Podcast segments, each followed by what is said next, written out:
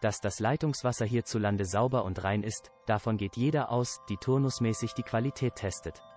Doch einige besondere Details fallen hierbei auf, von denen nicht wirklich einer weiß. Liest man. Wie es faktisch um die Güte steht, so wirkt es gar nicht mehr so weit hergeholt, sein Leitungswasser zu filtern. Seit 1980 wurde das Limit für elektrische Leitfähigkeit im Trinkwasser beinahe um das Zehnfache erhöht. Dies war notwendig. Angesichts der Tatsache, dass sie fortlaufend zunimmt und ohne Hebung des Grenzwertes von den Behörden, müssten diese zugeben, dass die gute Qualität nicht mehr garantiert ist. Pures Wasser ohne Fremdstoffe ist prinzipiell nicht leitfähig. Demnach verdeutlicht die erhöhte Konduktivität, dass die Dichte an Fremdstoffen zunimmt. Hierbei hat ein niedriger Wert von Mikrosiemens eine äußerst gute entschlackende Wirkungsweise, ab einem Wert von 168 verfällt diese jedoch. Befindet sich jener Wert erheblich darüber, ist die Wirkung stark belastend. Die heutige Grenzmarke liegt jedoch bei 2500. Die Möglichkeiten unserer Wasserwerke sind beschränkt, so verbleiben Substanzen wie Uran, Pestizide, Hormone, Nitrate. Nitrite etc. im Trinkwasser zurück, sodass wir diese unwissentlich aufnehmen. Des Weiteren wird die Qualität des Trinkwassers gleich in den Wasserwerken getestet, kaum direkt an unserem Wasserhahn. Jedoch auf dem Weg, den das Trinkwasser noch zurücklegen muss, können Stoffe aus den Wasserleitungen, die ZTR aus Kupfer, Kunststoff, Eisen und sogar Asbestzement bestehen, in das Wasser geraten. Gelangen Segmente dieser sogenannten Schwermetalle in unseren menschlichen Körper, können eben diese sich an Enzymen anlagern und jene auf diese Weise schädigen.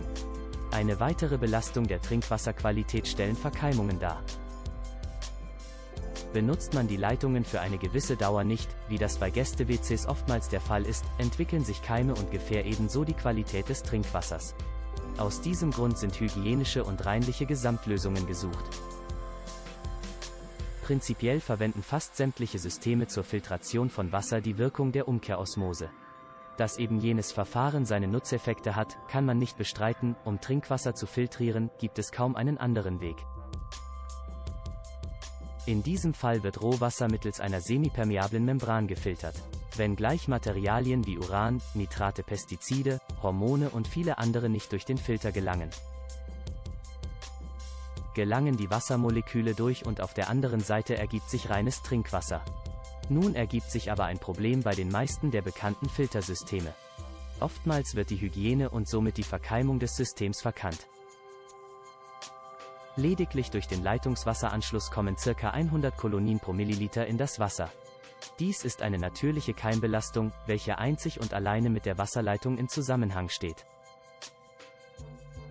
Zudem sind jene Systeme oft unmittelbar an das Abflussrohr montiert, weshalb eine Rückverkeimung vorprogrammiert ist. Dabei kommen die Bakterien aus dem Abwasseranschluss in das Umkehrosmosesystem. Mitunter wird dann der Entnahmehahn des Permeates zum Quell der Verkeimung.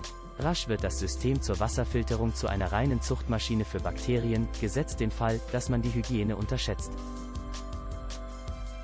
Ist das Wasser nicht desinfiziert, könnte sich ein Biofilm entwickeln und die Membrane verkeimen. Grund davon ist oftmals, dass Membranen über viele Jahre hinweg in Benutzung sind, ohne gewechselt zu werden. Dadurch kann das komplette Gerät voller Bakterien und Keime sein, welche als nächstes in das frisch gefilterte Trinkwasser kommen. Gleichfalls beim Wechsel der Kartuschen des Filters sollte man auf Hygiene größten Wert legen, auf die Weise, dass es rasch und ohne Berührung vonstatten gehen kann. Hygiene ist bei bekannten Systemen das Thema, welches oftmals zu wenig beachtet wird.